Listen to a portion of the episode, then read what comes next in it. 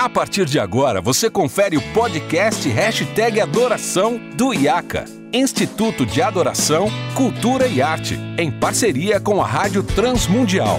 Apresentação, Renato Marinoni.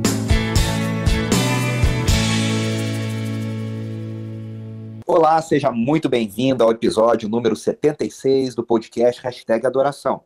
Você já sabe, eu sou Renato Marinoni e esse podcast é produzido pelo IAC, Instituto de Adoração, Cultura e Arte, e pela Rádio Transmundial. E hoje nós estamos dando continuidade à série de conversas, uma série especial aqui de episódios sobre o ranking dos 10 álbuns mais importantes de louvor e adoração, álbuns internacionais, de louvor e adoração da história da música cristã contemporânea. E hoje eu tenho um grande privilégio, uma grande alegria de conversar com uma das minhas maiores referências ministeriais da vida. Eu tenho a alegria de conversar com Marcos Witt, o maior ministro de louvor da América Latina e com certeza, como eu disse, uma das maiores influências da minha vida e da vida de centenas e milhares e talvez milhões de pessoas ao redor do mundo e principalmente aqui na América Latina e mais especificamente no Brasil. Marcos, é um prazer enorme falar com você. Eu tenho sido influenciado grandemente pelas suas músicas, pelos seus discos, pelos seus livros que eu li todo, inclusive a sua autobiografia, Acendo uma Luz, eu até recomendo aos nossos ouvintes. Então é um prazer falar com você sobre a sua vida, o seu ministério. E hoje nós vamos falar especificamente do disco Venceu, né, que considero um dos maiores da música cristã contemporânea na América Latina e no mundo mas também nós vamos falar da sua vida, do seu ministério e de outras coisas. Então é um grande prazer falar com você. Seja muito bem-vindo. Muito obrigado. Muito obrigado. Prazer. Saudar a vocês. Deus abençoe. É, Deus abençoe. o seu português é bem melhor que o meu espanhol. Não, português, não, português eu não, eu não sou bom, mas, mas eu falo com muito entusiasmo. Bom, muito bem. Eu quero começar falando sobre a sua vida, o seu testemunho como que um norte-americano se tornou a, maior e mais importante referência, o maior nome da música cristã latino-americana. Compartilha isso com a gente, por favor. Bom, eu não me considero um norte-americano, mesmo que eu tenha nascido nos Estados Unidos. É, o que aconteceu é que meus pais me levaram para o México quando eu tinha apenas um mês de nascido. Então eu cresci na cidade de Durango, no norte do México. Eh, Toda a minha vida eu vivi ali até os meus 38 anos. Então, minha esposa, os meus filhos, e a gente se mudou então para a cidade de Houston, nos Estados Unidos. Eh, e então, toda a minha vida, eh, eu tenho sido mexicano de coração. Mesmo que a certidão de nascimento diz que eu sou americano. Muito bom. Aliás, como eu disse, né, nós vamos falar principalmente sobre o projeto Venceu, mas nos anos 90 você gravou Poderoso em 93, o Alabadler em 1994 e Venceu em 96. E todos esses projetos foram gravados no Congresso Adoradores. Vinha gente de toda a América Latina, né, muita gente para o México. E aí eu quero saber, o que, que acontecia ali, Marcos? Por que, que as pessoas vinham de todas as partes? Como era, como é que eu posso dizer, a atmosfera de adoração nesses projetos? Então eu quero que você compartilhe conosco um pouquinho sobre isso. Bom, foi um mover de Deus que gerou uma onda de adoração que segue até o dia de hoje. Hum, eu creio que a razão que muitas pessoas vinham aos congressos é porque foi a primeira vez em México e América Latina onde se mostrou algo com tanta magnitude, com uma excelência. Um, um, uma igreja grande, uma excelência nos arranjos musicais, as próprias músicas, a iluminação, o cenário, a produção. Nunca antes nós tínhamos visto isso, pelo menos no nosso país, no México. E isso cativou a imaginação de toda uma geração de adoradores. Que hoje já é muito normal a gente ver esse nível de produção em muitos lugares da América Latina, mas eu fui pioneiro naqueles anos e por isso vinham de pessoas de todos os lugares do mundo. E agora eu vejo que até mesmo nas igrejas, nas, nas congregações, Aí existe iluminação, produção, excelência, muito bom som. Então foram aqueles anos, esse congresso especificamente que deu início a algo que hoje que nós vivemos de maneira muito comum. Eu, eu, eu me lembro, Marcos, que como criança, né, eu me lembro de ouvir as canções e eu ficava muito impressionado com tudo. A gente ainda não tinha o vídeo, né, não tinha acesso ao vídeo, porque naquela época a gente não tinha o, o YouTube, mas eu me lembro de ouvir os, os, CDs e toda essa atmosfera era muito especial, né? A adoração era muito contagiante, era, era muito tocante. E aí eu quero te perguntar exatamente sobre a seleção das canções, né? Como vocês decidiram e decidiam quais canções deveriam estar uh, nos projetos, especialmente no projeto Venceu? Muito boa pergunta. Éramos um grupo de jovens. Eu me lembro que Venceu gravou. Você me disse que foi 94? 1996. Ah, 96. Quer dizer que eu só tinha 34 anos? E o primeiro congresso que eu organizei foi em 89, quer dizer que eu tinha 27 anos muito jovem. E nós estávamos muito inquietos porque em nossas igrejas tinha uma música muito chata, muito entediante. Você conhece a palavra entediante? Então, todos os jovens estavam é, des, desligados um, eles não estavam interessados, estavam entediados. Buscando algo novo? Eles estavam saindo das, das igrejas. E o meu desejo era que os jovens sempre que os jovens que sentavam sempre na parte de trás do auditório, eles pudessem vir na parte da frente da igreja para celebrar, para se regozijar. Por isso é que nós começamos a utilizar sintetizadores, guitarras elétricas, um, é, arranjos. Hum, meu, minha visão nunca foi criar uma revolução musical. Minha visão foi em convidar as pessoas da minha idade a louvar a Deus com entusiasmo. Isso foi tudo. E agora que eu vejo tudo aquilo que Deus fez, eu presto atenção e vejo que essa era a visão que Deus teve. Então, como surgiam as músicas? Eram simplesmente resultado da nossa, de nossos tempos de adoração a gente sendo adoradores. Hum, a gente compunha essas músicas, nunca compusemos essas músicas pensando, hum, essa é uma boa música para o disco. Nunca. Nunca pensamos no disco, sempre pensamos na presença de Deus, um, em que as pessoas fossem abraçadas pelo Espírito Santo, em, em que as pessoas pudessem é, ter uma experiência da presença de Deus.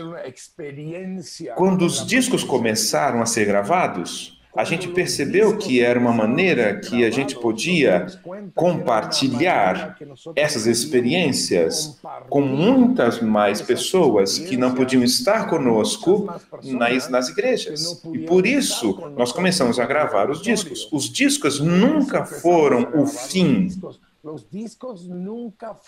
Os discos foram resultado de um mover de Deus. E para você, isso que você está me contando aqui fez toda a diferença? Completamente, porque agora eu vejo pessoas tentando fazer um disco que soe que, como alguém, que imite outro, mas quando realmente é ao contrário. Você tem que encontrar o teu próprio som, você tem que encontrar a tua própria voz, você tem que encontrar a tua própria expressão e Deus sopra sobre isso.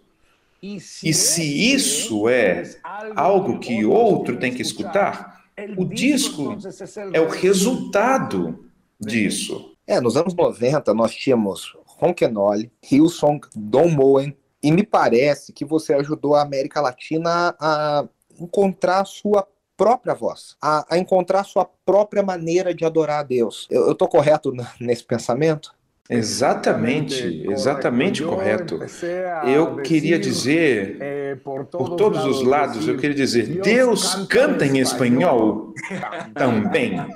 Um pouquinho em português também, hein, por favor. Também, mas eu não estava no Brasil, então eu dizia, Deus canta em espanhol.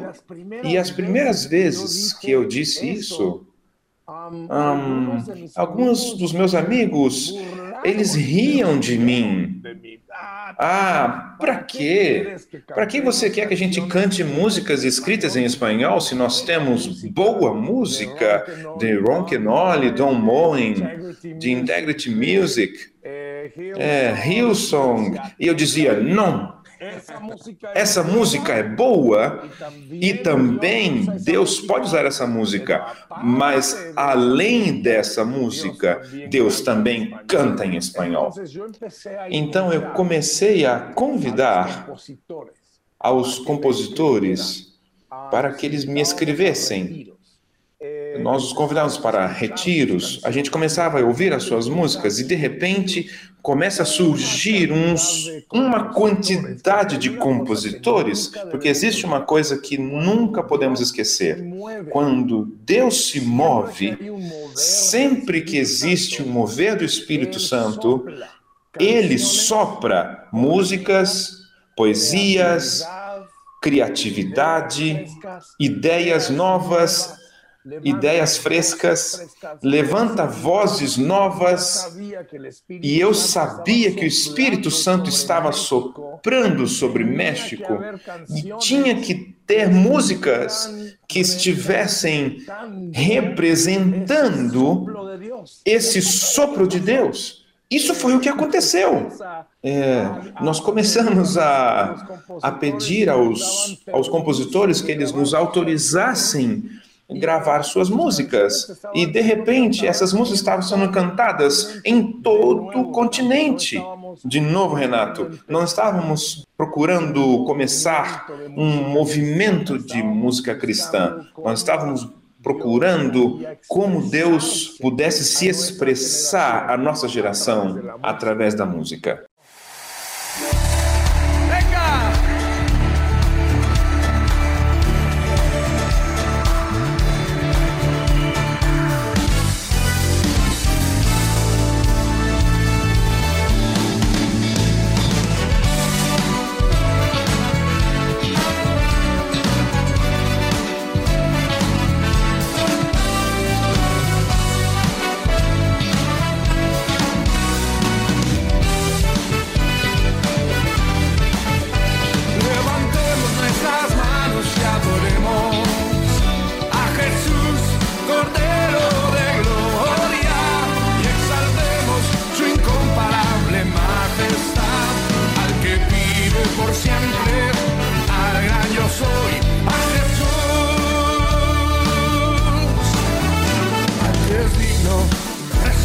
la gloria, al que es digno recibir el honor, al que es digno recibir la gloria, al que es digno recibir el honor.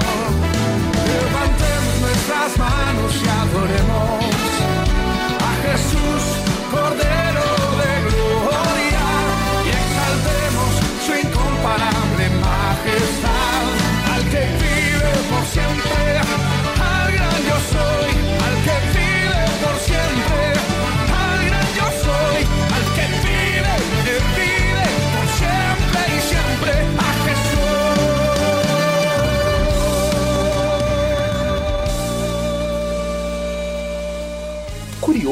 É que você gravou um disco com a Integrity Music fazendo uma música latina, né? O projeto Te Exaltamos, um grande disco, um grande projeto. Aliás, eu amo esse disco. E, e, e, Marcos, me parece que 30 anos depois de tudo isso que nós estamos falando, você permanece muito conectado com as novidades, com o que surge de novo na música, com o eletrônico, com ritmos diferentes. Você é muito jovem no seu som, o seu som é muito fresco. E eu queria saber se para você isso é algo importante, né? O, o, fato de estar sempre se renovando. Eu sou muito inquieto. Eu sou muito inquieto e muito curioso. Eu quero saber o que está acontecendo em todos os lados. Eu quero saber quem são aqueles que Deus está usando para cantar. Eu quero saber quem estão aqueles que estão compondo. Eu quero saber os novos sons. Eu quero poder tentar entender o que que tá, o que que eles estão querendo dizer, o que que essa geração está querendo dizer. Eu sou muito inquieto, então constantemente eu estou escutando tudo o que posso escutar. Eu estou escutando mesmo coisas que eu não gosto de escutar, mas as escuto porque eu quero saber qual é o som e a expressão dessa geração, porque uma coisa muito importante é lembrar que cada geração tem que encontrar sua própria voz, sua própria expressão. E então, eu me sinto muito honrado que você me diga que eu sou jovem. Porque. É verdade. Eu desejo ter um espírito jovem, desejo ter uma mente jovem. Eu quero ser sincero: existem pessoas na minha idade que me chateiam eu prefiro muito mais ter uma conversa com alguém jovem do que com alguém da minha idade, porque o povo da minha idade está falando que, que dói os joelhos, que dói as costas, que dói os rins. Eu não quero saber dessas coisas. Eu quero saber o que, que eles estão pensando, o que, que essa geração está pensando. Por isso eu sou muito inquieto e por isso eu sempre estou renovando os meus ouvidos. Você é muito, tem sido muito bem sucedido nisso, né? Porque o seu som, as suas novas canções, elas são muito frescas, muito especiais. Eu ouvi todas elas e eu gosto muito.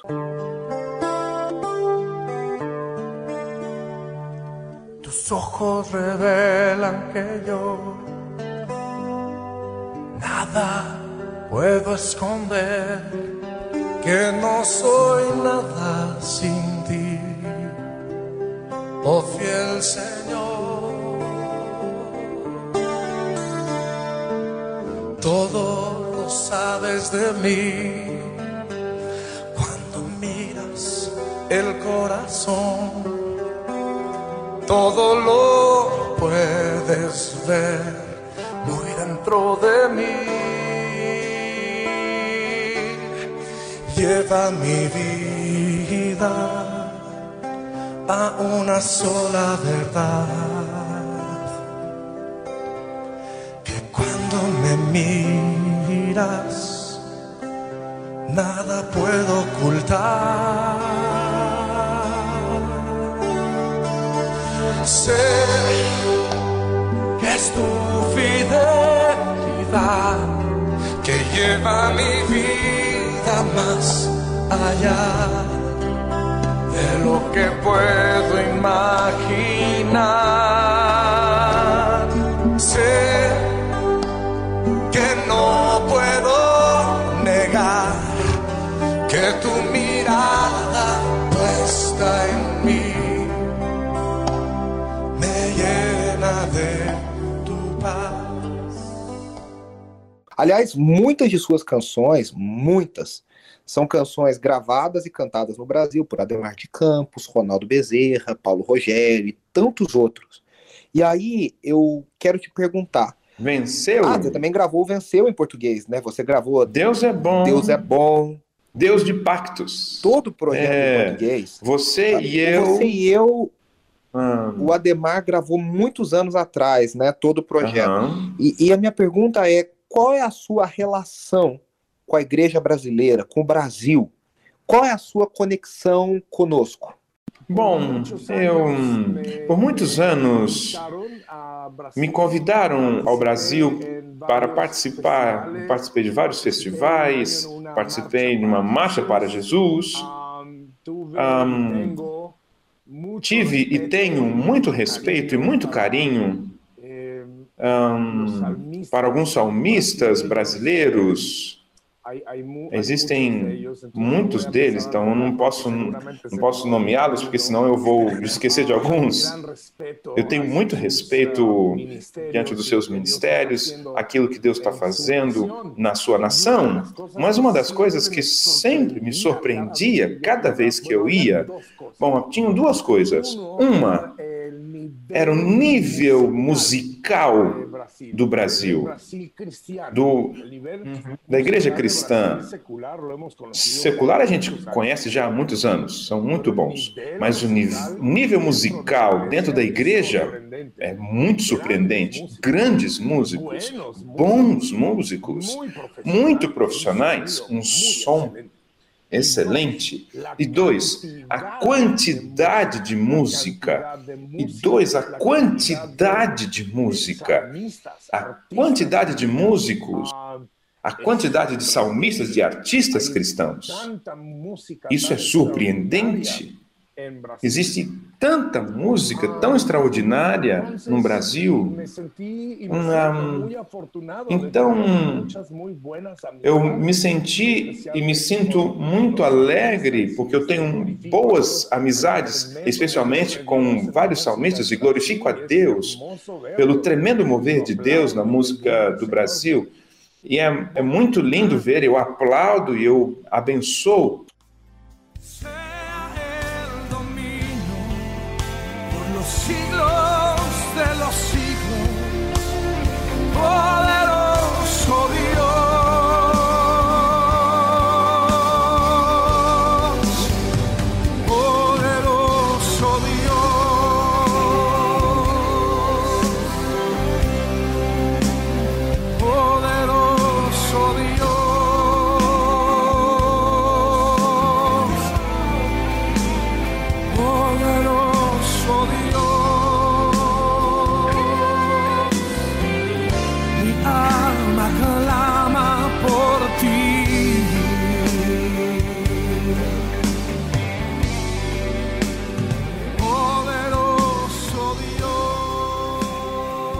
Você, qual é o maior legado de Venceu?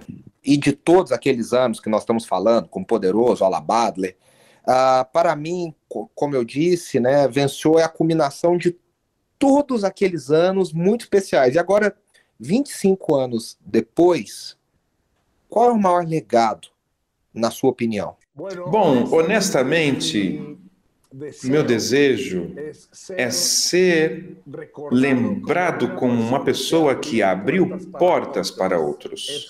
Isso é aquilo que eu quero. Quero ser lembrado por alguém que impulsionou outros, músicos, cantores, compositores, ministros de louvor. Ah, não. Se eles lembram das minhas músicas ou não, Glória a Deus, porque tudo isso eu fiz para Ele. Mas tomara, quando, quando se lembrarem de mim, que eles se lembrem de alguém que pavimentou caminhos para outros, abriu portas para outros. Preparei o cenário para outros. É isso que eu queria deixar como um legado, muito mais do que as minhas músicas. As minhas músicas Sozinhas elas vão ficar com memórias no coração de muitas pessoas, mas a minha pessoa deseja ser lembrada como alguém que aplaudiu outros, que abençoou outros, que levou outros, impulsionou outros. É isso que eu quero deixar como legado. Bom, eu posso dizer por mim mesmo, do seu legado, da sua influência, que são enormes. Obrigado. Eu quero agradecer você, você não pode imaginar o quanto você tem me abençoado com suas canções, seus livros, por todos esses anos. Muito obrigado. Quando eu decidi viver para ensinar adoração para outros adoradores, pastores, líderes, você foi uma grande influência por todos esses anos e eu quero te agradecer muito, muito mesmo. Eu me sinto muito honrado e desejo todas as bênçãos de Deus sobre a sua vida. Marcos, muito obrigado. Igualmente a ti, muitas graças. Igualmente a ti também, Renato. Muito obrigado. Obrigado pela oportunidade de compartilhar esse momento com você. Se você me permitir, eu quero orar por você. Senhor, eu abençoo o Renato, que tu estejas usando, que tu estejas dando uma influência, que tu abra caminho para ele, portas no nome de Jesus. Amém. Deus abençoe. Deus lhe bendiga. Para darte las gracias.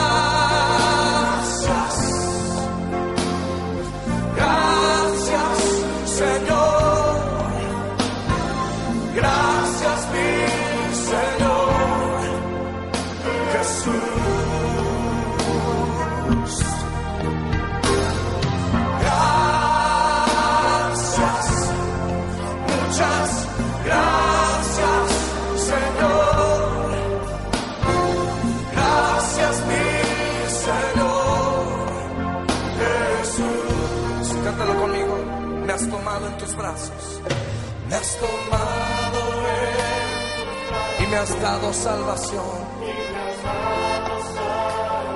De tu amor has derramado en mi corazón. No sabré agradecerte no sabré lo que has hecho por mí. Solo vengo a darte esta canción. Mi canción. Te cantamos. Que conversa especial com o querido Marcos Witt, que, que preciosidade nós podemos ouvi-lo. E eu quero agradecer você que tem nos ouvido, compartilhado o hashtag Adoração. Se você ainda não fez, compartilhe o link desse episódio, de outros episódios, com mais pessoas. Lembrando que você pode encontrar mais conteúdo sobre isso lá no meu Instagram, no arroba Renas Marinoni, no Instagram do IACA, arroba IACA Brasil, e todo o conteúdo, todos os episódios do hashtag Adoração, de todos os outros programas que a Rádio Transmundial produz lá em transmundial.org.br. Eu volto na semana que vem com mais um convidado, um tema especial. E na outra semana a gente continua essa série, daqui a 15 dias, a gente continua essa série do ranking com mais uma conversa especial com alguém envolvido nesses grandes álbuns que marcaram a nossa história. Um grande abraço e até a próxima. Preciso